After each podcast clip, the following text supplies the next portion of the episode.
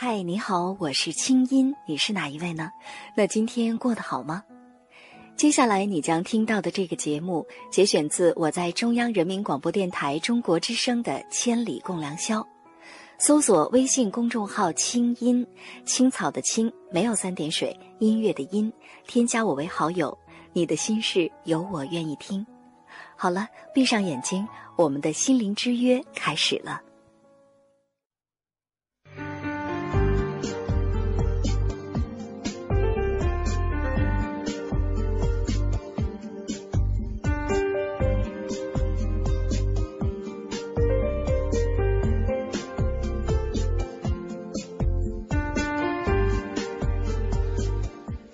苏小波，我国著名精神分析学派心理治疗师，接受德国、挪威专家十年上千小时的专业训练，积累十六年超过一万小时的心理治疗经验，同时担任国内六十余位一线心理治疗师的个案督导。一九九三年开办了国内首家私人心理诊所，至今。而他自己的人生也曾穿越自我的深渊，甚至把自己当成病人，不断的自我突破和自我挑战，从而更加理解人性，了悟人生。你认为健全的人格和健全的身体究竟哪一个更重要？健全人格的养成到底靠什么呢？今晚我们来听听别人的故事，收获自己的成长感悟。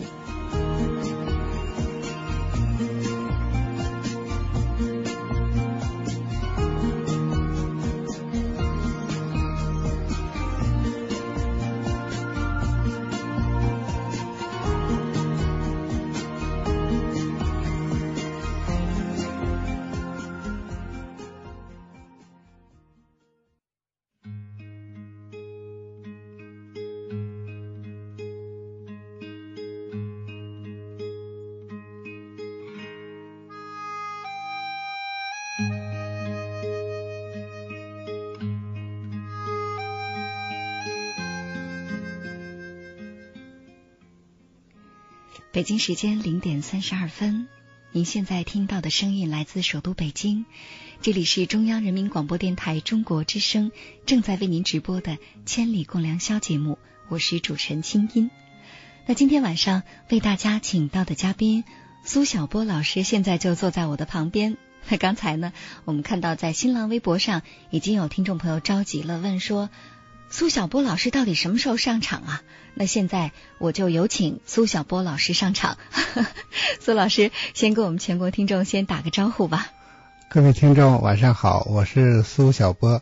嗯，我相信很多您的这个忠实粉丝哈，尤其是很多接受过您督导的一些全国各地的心理医生，可能听到您刚才的问候，会觉得心里暖烘烘的，就像见到您本人一样。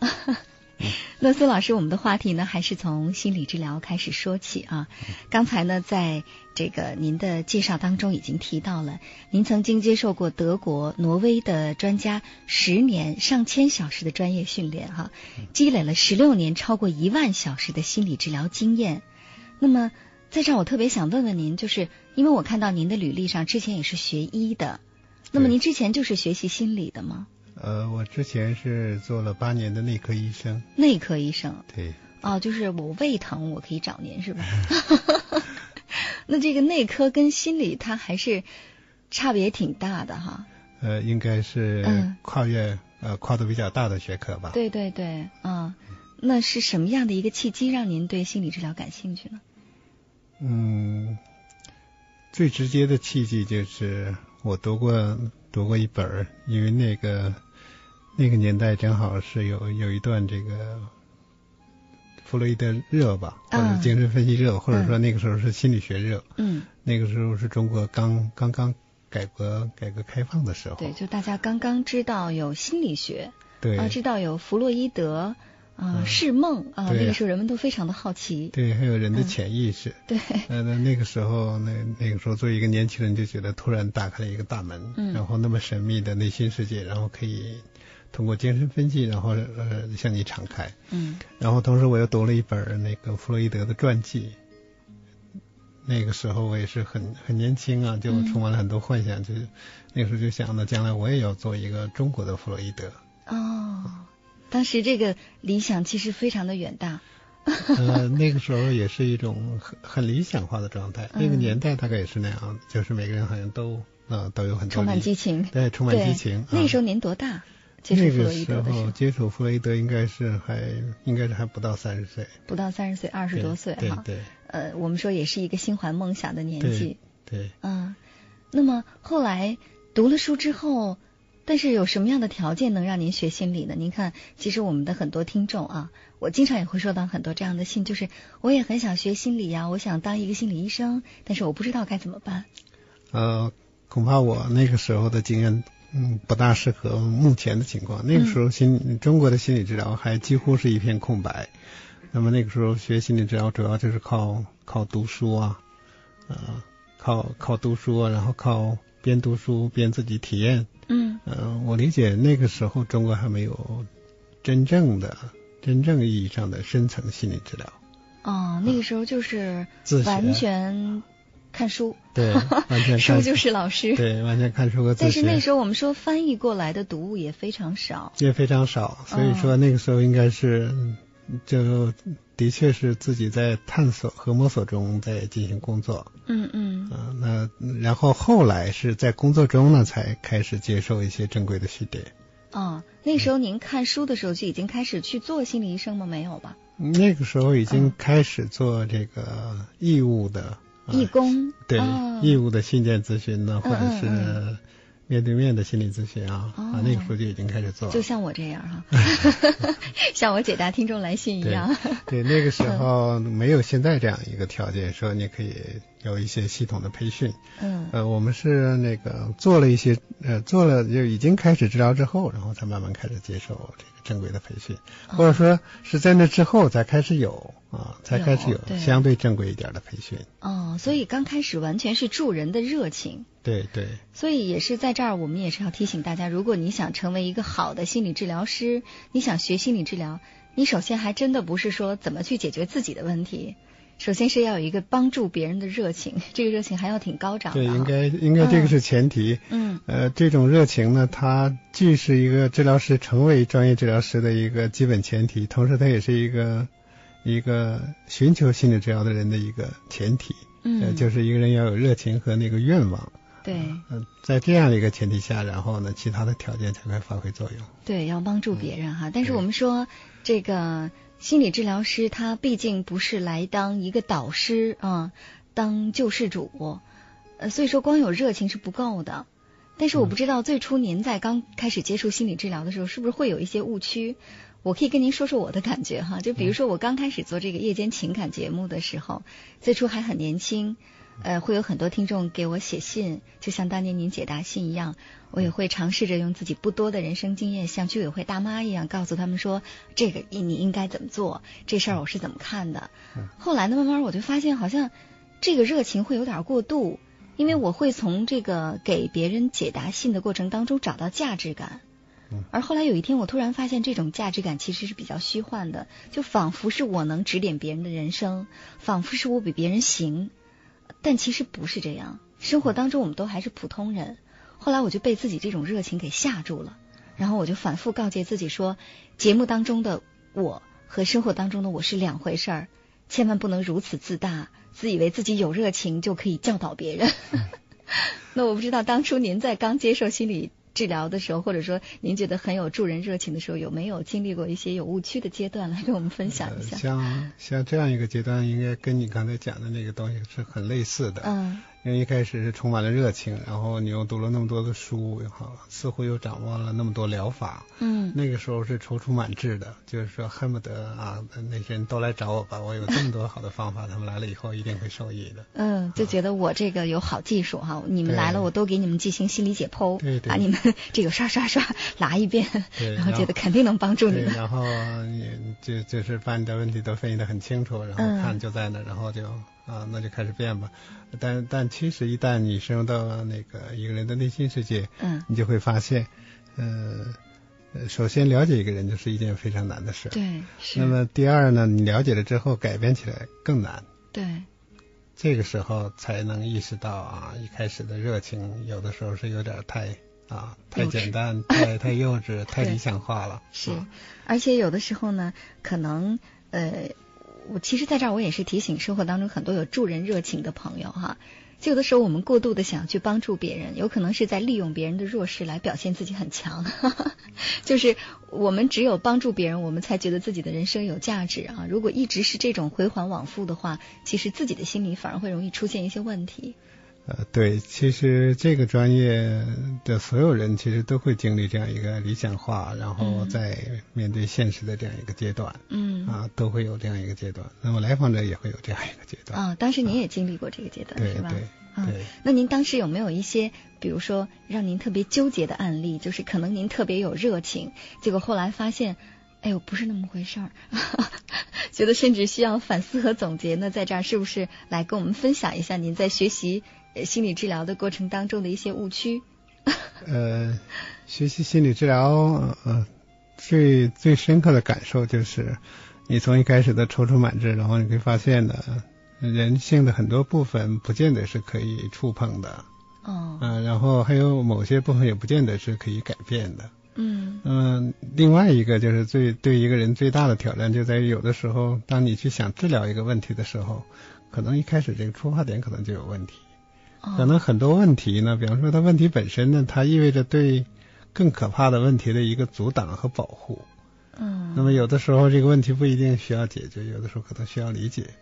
哦。那么它对你的震撼，有的时候它在于，有的时候它是对你的人生观呢，还有对世界观呢，都会有一个比较大的震撼和和转变。嗯。那么你你看世界的方法也会变，呃，那么治疗的原则还有思想也会变。嗯，对于对于疾病的认识也会也会发生改变。嗯，那么就跟一个病人那个接受了心理治疗之后的变化差不多，一个心理治医生也会需要经历一些震撼和一种呃巨大的转变。嗯，刚才您反复提到震撼哈，能不能给我们举几个例子？您什么或者说哪一个来访者，您可以不用去讲他的具体遇到了什么样的这个。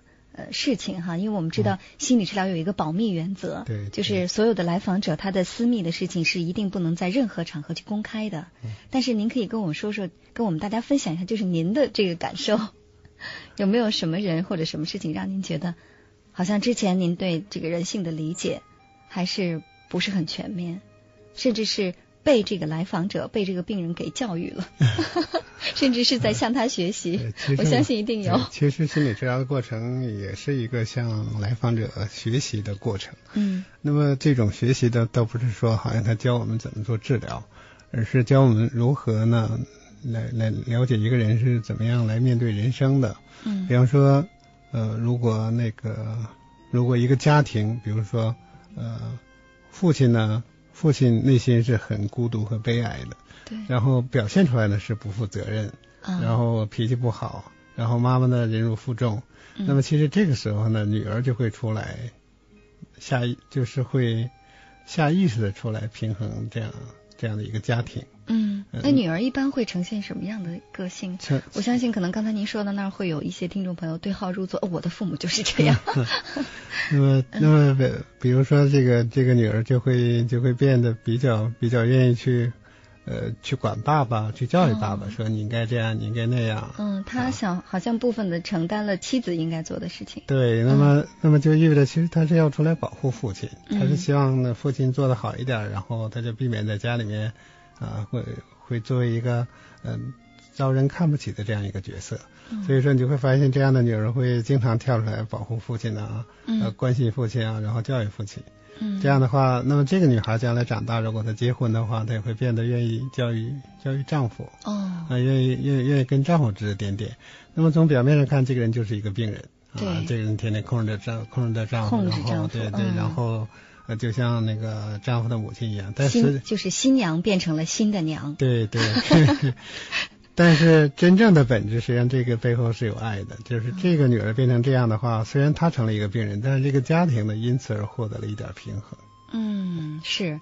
所以很多时候，其实呃，我想您在这儿呢，通过这样的一个案例，也是教会我们收音机前的很多朋友啊，就是我们看人或者看事情，不用。嗯，不应该用一个非常绝对的眼光，就是没有一个绝对的好与坏。有的时候我们看到有些人，他的很多非常极端的，甚至让人难以接受的苛刻的做法，不管他是对自己苛刻还是对别人苛刻，甚至一些我们看上去很讨厌的人，他的行为方式很让人琢磨不透，很古怪。他恰恰背后有一个爱在里面，这个爱有可能是他得不到的爱的需求。在原来家庭当中没有得到的爱的需求啊，也可能是他在表达对某一个人的爱。对，嗯，所以有的时候我们更多的去理解别人，这就是所谓的理解。对，就是说这样的话，一个心理治疗师就由那个最早期的他站他居高临下的去治疗别人，他就会变成一个就是平等的，嗯，去就是从治疗然后变成治疗人变成理解人，这这对一个治疗师来讲是一个非常大的一个进步。是，呃，刚才您也给我们，不管是学心理治疗的，还是这些我们普通的听众，可能对心理治疗不是很了解的哈，也知道哦，原来心理治疗是这么回事儿。他不是说，呃，找心理医生，我们爸妈吵架了，你说怎么办？我们到底离不离婚啊？然后心理治疗师说好，一二三，不是这样，更多的是让我们去理解自己，理解对方，改变相处的模式，理解人性。不简单的用好与坏、对与错来衡量。对，啊，那么这样，嗯，从这个角度讲呢，心理治疗也是，呃，也是和其他的这个治疗师或者是医生不一样的地方，就是说，呃，真正的心理治疗呢，它往往是人和人之间是站在一个在内在是平等的位置，嗯，然后呢，他更渴望能能从那个更更大的这样的一个范围。嗯，来理解一个人，比方说，他理解这个人的病，他不会单单针对他的症状或者是诊断标准说你是什么病，而是要把它放在家庭的背景，呃，甚至于家族的背景。对，有的时候还要加入，比如说社会的背景，嗯。比方说文革创伤啊，嗯，或者是一些那个幼年的创伤，对幼年的创伤。那么这些创伤呢，在这样的背景下，你就会理解，在那样的压力下，一个人如果没有病的话，这个人会很可能更可怕。对，哎，其实，在这儿，我觉得这也是给我们很多普通人提一个醒儿，就是，呃，比方说，有的时候我们怎么去理解这个人哈？比如说，有时候我们遇到一个非常难相处的同事，或者这个非常讨厌的同学，呃，有的时候我们会可能会很生气，说啊，这个人就是没办法相处，谁跟他都要吵架的。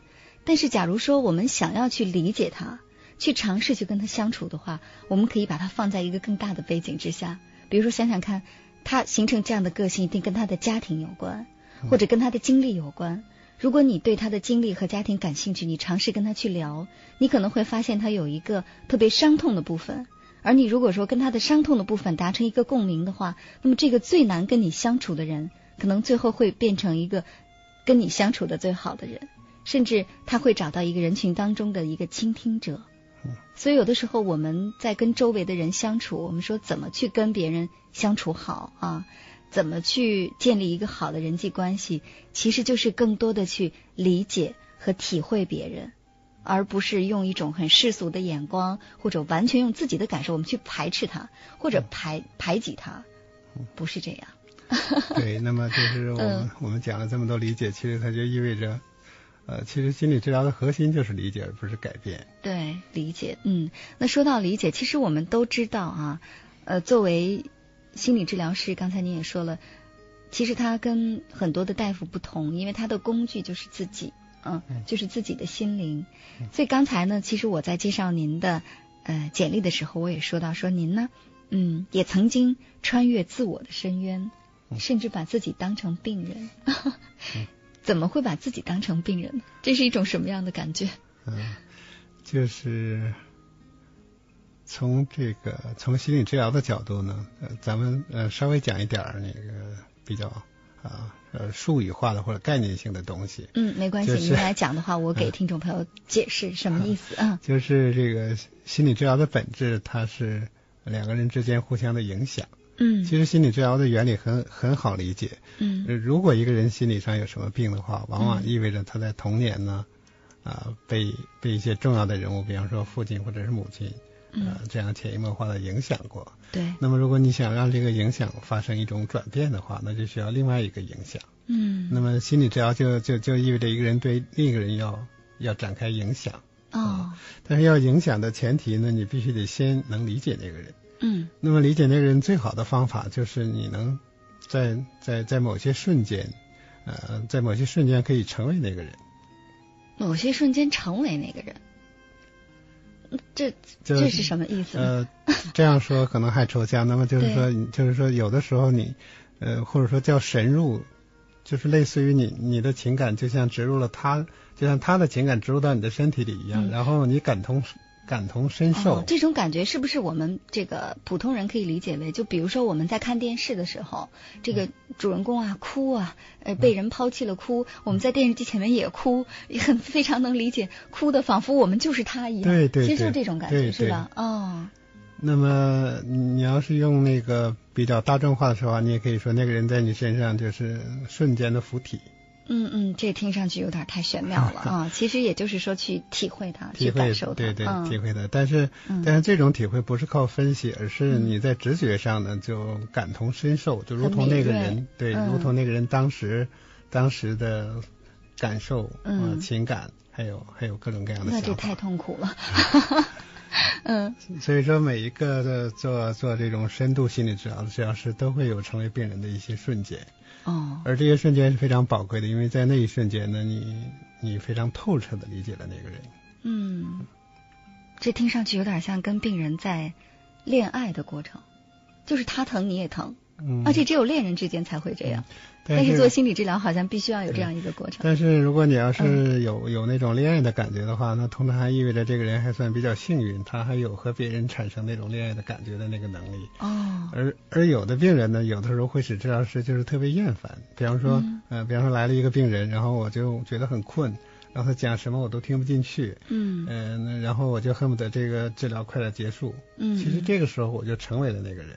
哦，啊，就那那就类似于就是说，呃，他是一个在内心感觉到没有人愿意关心，没有人觉得他他是有趣的一个、哦一个人，这一瞬间啊，也是成为一个病人的这个。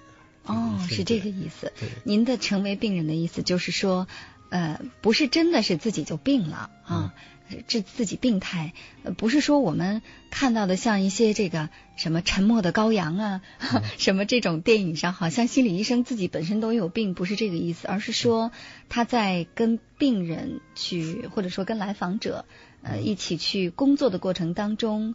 他能够更多的去体会来访者在生活当中所感受到的，比如说被冷落、被拒绝、被伤害、对痛苦和难过，去深切的体会它，甚至是跟他站在一起。啊，对。就像我们在节目当中经常说我们在一起。啊，其实是一样的。对对，嗯，但是这个过程，嗯、我想可能收音机前很多听众朋友听到这儿会觉得，哎呀，那当一个心理治疗师也太难受了哈，因为每来一个人，他的这个状况都不一样嗯，那我们岂不是每天要带着一大堆的痛苦，天天背着别人的痛苦？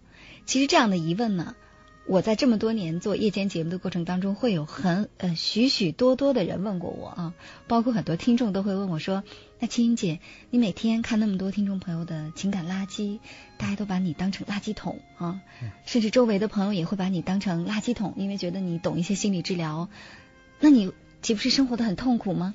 你岂不是很难过吗？那我不知道是不是其实在，在平常的生活当中，您也会经常遇到这样的问题。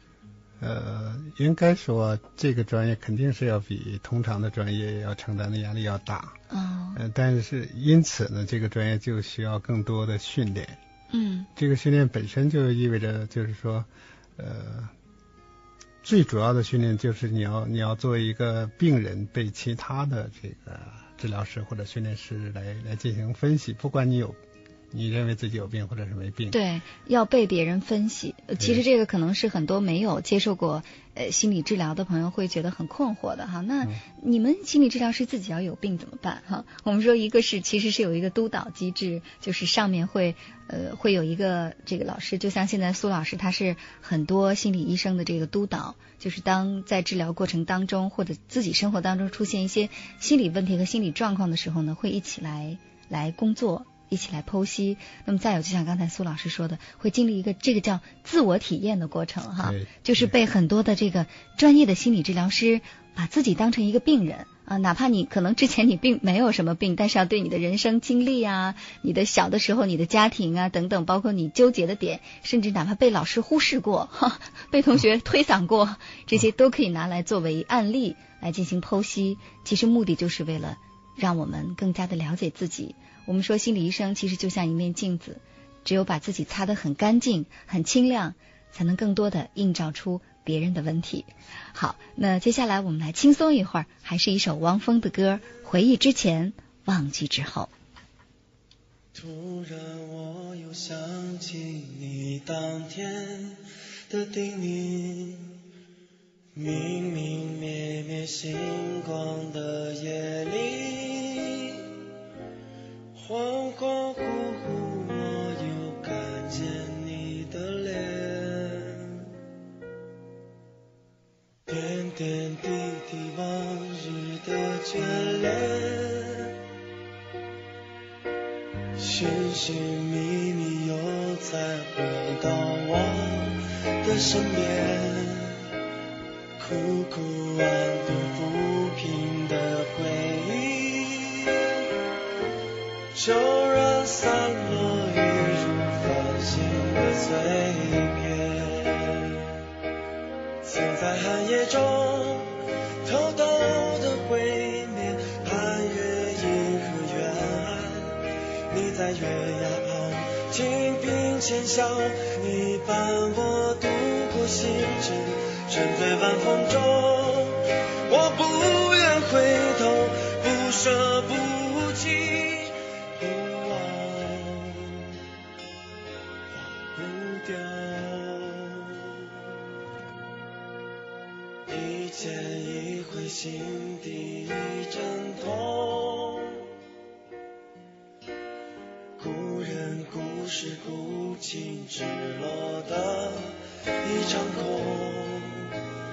回忆之间茫茫如梦醒，忘记之后方知梦中还有。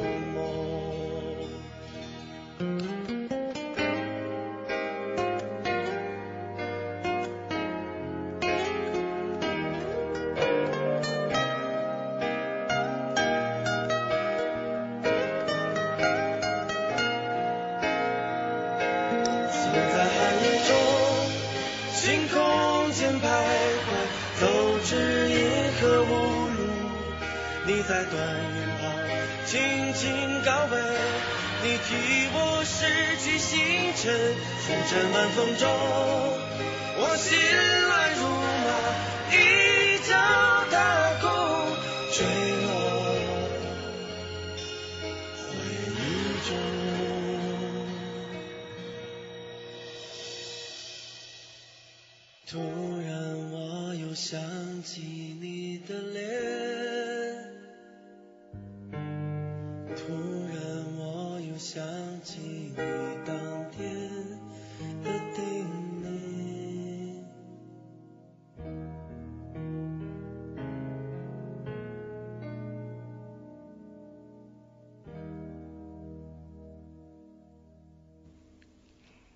有健全的人格，才有健康的人生，这是今晚的话题。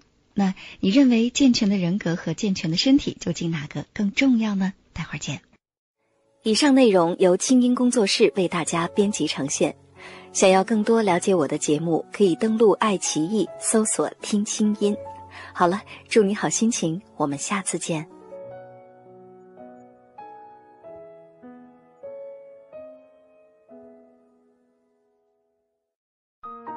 人生苦短，何不有爱有趣？要听课，要听课就听最好的。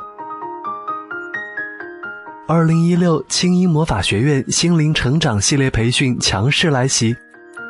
人生苦短，何不有爱有趣？要听课就听最好的。关注微信公众号“青音”，回复“学院”，即刻加入，带你发现更好的自己。发现更好的自己。